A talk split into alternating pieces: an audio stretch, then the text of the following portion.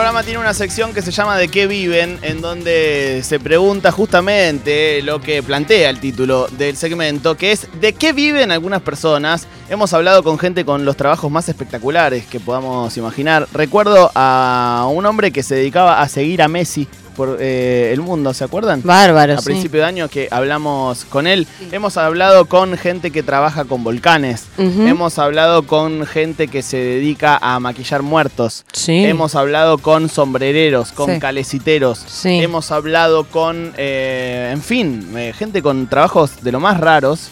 Eh, luego se fusionó también un poco con el eh, Explícame Loco. Así que bueno, todos los lunes por lo general lo hicimos. Hoy vamos a hacer un nuevo eh, ¿De qué viven? Aquí en Ayúdame Loco. No sé si ya está en línea con nosotros o no.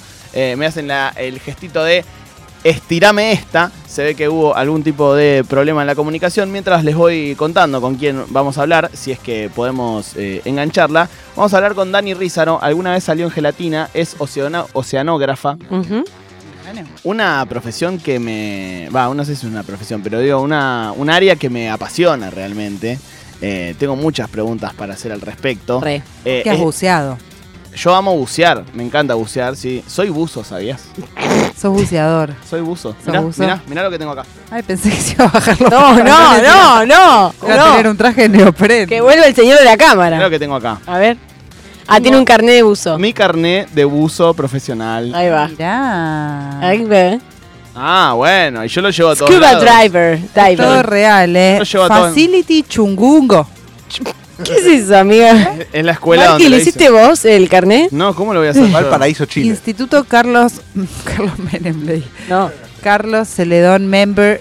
Member. Lo hizo una eh, prestigiosísima escuela de buceo de Ujú. Valparaíso, Chile, en donde Todo hice verdad, el ¿eh? curso. Nada de vos mentira. que soñaste con peces ayer. Amiga, soñé, Mira, qué cosa loca. soñé eh. con peces. Cosa loquía. Cosa loquilla. Eh, en fin, estamos tratando de comunicarnos. eh, no sé qué pasó. Ah, ya está con, eh, enganchada. Entonces, Dani Rizaro, que es eh, oceanógrafa y está en comunicación con nosotros. ¿Qué onda, Dani? ¿Cómo estás?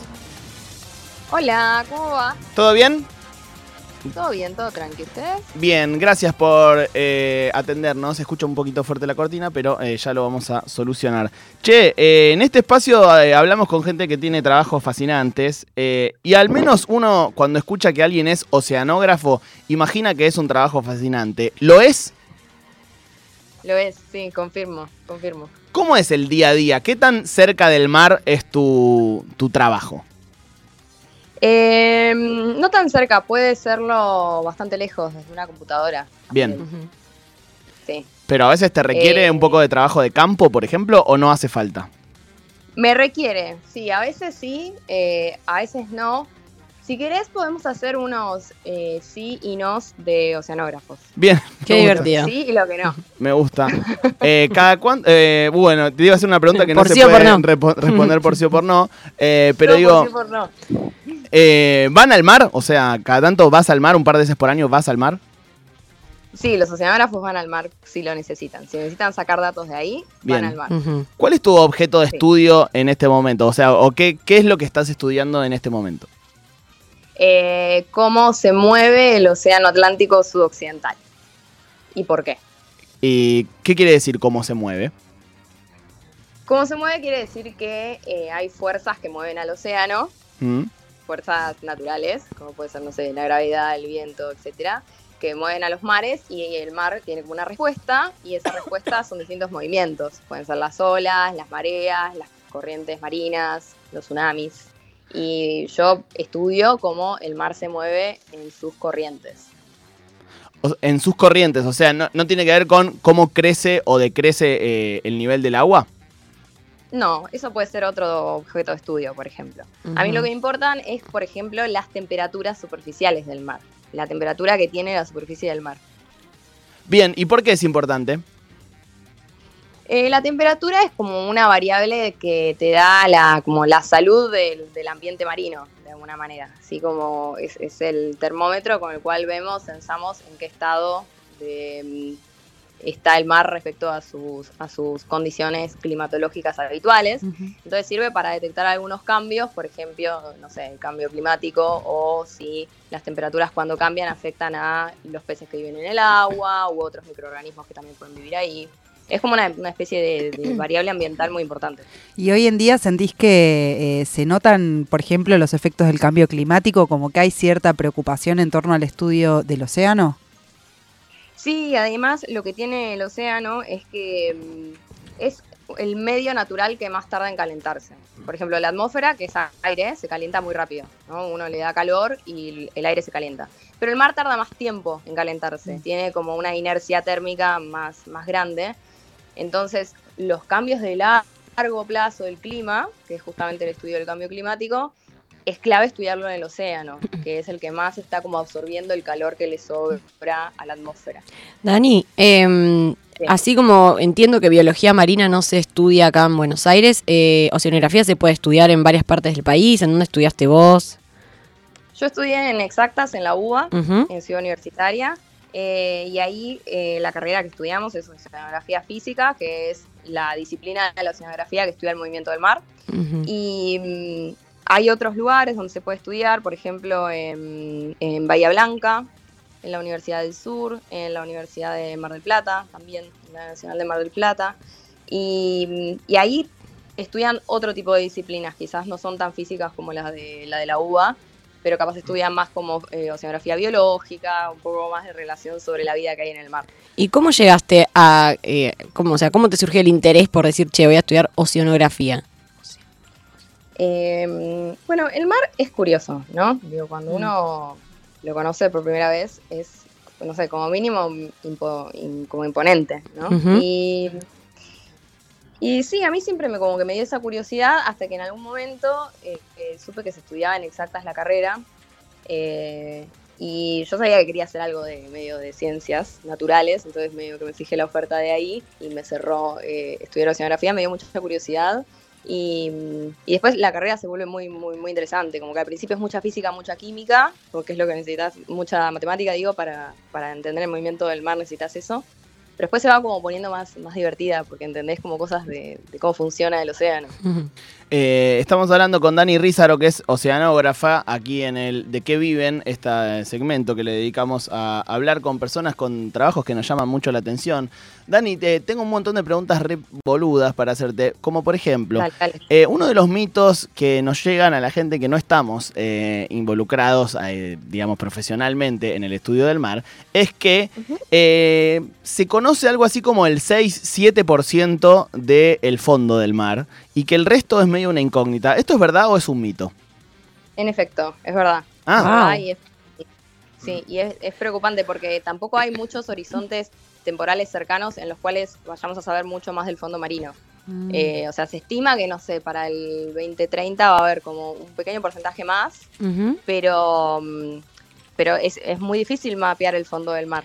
¿Eso se debe a que hay falta de interés o de inversión a nivel mundial para conocer el mar o porque estamos realmente tecnológicamente muy lejos de eh, tener las herramientas para poder justamente conocer ese espacio?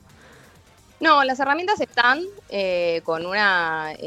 hay zonas que están bien mapeadas porque las herramientas esas funcionan. El problema es que, bueno, el mar es muy grande, entonces para poder mapear todo el fondo marino hay que básicamente navegarlo todo y, y las campañas oceanográficas son muy, muy caras. O sea, un día del buque en el mar es miles de dólares. y Dani, Y- eh, sí. sí, perdón, seguí, seguí. No, no, iba a decir que hay algunas rutas que son rutas más comerciales, que hacen ciertos buques que, por ejemplo, llevan contenedores, y esos a veces son como eh, buques de oportunidad que pueden medir ciertos lugares del mar, pero son como algunas avenidas que hay en el mar, y el resto del mar Claro. es muy desconocido. Eh, estuvimos hablando bastante estos, este mes, este último mes, con gente que, tra- eh, que trabaja estudiando el, el espacio eh, y, y disciplinas que tienen que ver con la astronomía. Eh, y bueno, viste, ellos nos decían que hay eh, partes en donde se sacan deducciones, en donde no, no, no, no se llegan a ver, obviamente, y que se, se- se- se trabaja más con datos y, y deducciones. En, esta, en, en el caso del fondo del mar y lo que no conocemos, ¿Hay eh, e- este tipo de estudios por más que no, no- no conozcamos o estamos aún más a ciegas que en el espacio? Bueno, hay una comparación curiosa que es que sabemos como más de Plutón que del mar. Eh, saber en términos de producción científica, como Sí, sí. medido a través de, qué sé yo, artículos, ponele. Pero mm, estamos muy lejos de conocer el mar ciertamente conocemos mucho más lo que sucede en la superficie que lo que sucede eh, en la subsuperficie y cerca del fondo. Eh, y aún así, el, el mar eh, lo entendemos por modelos teóricos, más que nada. Todavía nos falta como poder ir y medir un montón de cosas más. O sea, Y hay- entendemos hay- cómo se- que alguien pensó qué ecuación lo puede describir. Por Y, y en ese desconocimiento, ¿no? En esa. En, en toda esa parte del mapa que no conocemos. ¿Hay margen? no, capaz es medio boluda la pregunta, pero digo, ¿hay margen para descubrir algo que nos llame muchísimo la atención? No sé, como animales increíbles o, eh, no sé, paisajes que no imaginamos. O, Sirenas. o creemos que es todo bastante como eh, se imagina que es eh, eh, lo que ya conocemos y que es un poco más de lo mismo. Eh, no, no, no. El, el mar tiene grandes, grandes misterios, grandes preguntas. O sea, hay muchas cosas que no sabemos y que, mm, y que no sabemos porque no las pudimos ver todavía. Y seguro hay, hay algo, por ejemplo, no sé, te doy un ejemplito. Sí. Eh, en, en la cadena trófica, digamos, de los animales que viven en el mar está el fitoplancton, que son como los organismos chiquititos. Después viene el zooplancton y después, bueno, como eh, animales más grandes, ¿no? Que se van todos como comiendo entre ellos. Que si me escucha un biólogo decir eso me mata, pero bueno, es como la idea de la cadena trófica. Bien. Y mm, sabemos, por ejemplo, mucho del fitoplancton, muchísimo. Como que es, es fácil de, mm, de medir de alguna manera, se puede medir con imágenes satelitales, o sea, no necesariamente tenés que ir y- al lugar y buscarlo. Pero del zooplancton hay un gran desconocimiento de cómo es la dinámica de, de- de esa parte de los, de los bichos que viven en el mar. Y, y seguramente ahí hay un montón de, de respuestas a cosas que, que nos ayudarían a entender eh, cosas que todavía no sabemos. Qué loco. Eh, Dani, te agradecemos mucho. Eh, ¿Cuál es tu océano favorito? El Atlántico. El Atlántico es el mejor océano de todos. Bien, me encanta. Me gusta la. Mejor. encanta esa respuesta. Eh, te, te agradecemos mucho. por- a- hablar- ¿Cómo? Sí, perdón, es que llega con un mini delay y te, y te termino pisando siempre, discúlpame. Que no es por estar cerca del océano Atlántico, sino que, que creo que cualquier oceanógrafo te podría decir que el Atlántico es, es el océano más importante para, para el clima de la Tierra. Mirá. Tomá, tomá para vos, Eh, Pacífico. Pacífico, Eh, en tu cara, Pacífico. Pacífico. Gil, Índico, Índico, Bobby. ¿Quién sos? ¿Quién, quién te conoce? ¿Quién te conoce? Índico, Bobby. Antártico, Mongi. Escúchame, Dani, eh, te agradecemos mucho haber hablado con nosotros. Antes de despedirte, te vamos a hacer el Kinichin, que es una mezcla entre el I Ching y la quiniela que tiene este programa. A mí me da mucha vergüenza hacérselo a gente que se dedica a la ciencia, pero bueno, este mes hablamos muchísimo con científicos, así que ya me curé un poco de espanto.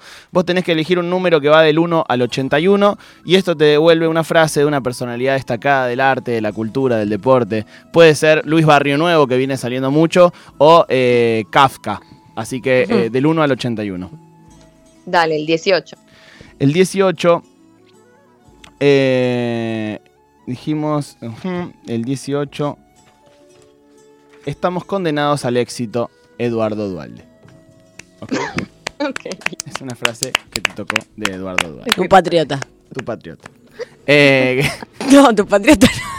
Gracias, Dani, por haber hablado con nosotros. Gracias chicos. Dani Rizaro, que es oceanógrafa y conversó un poco con nosotros sobre de qué vive.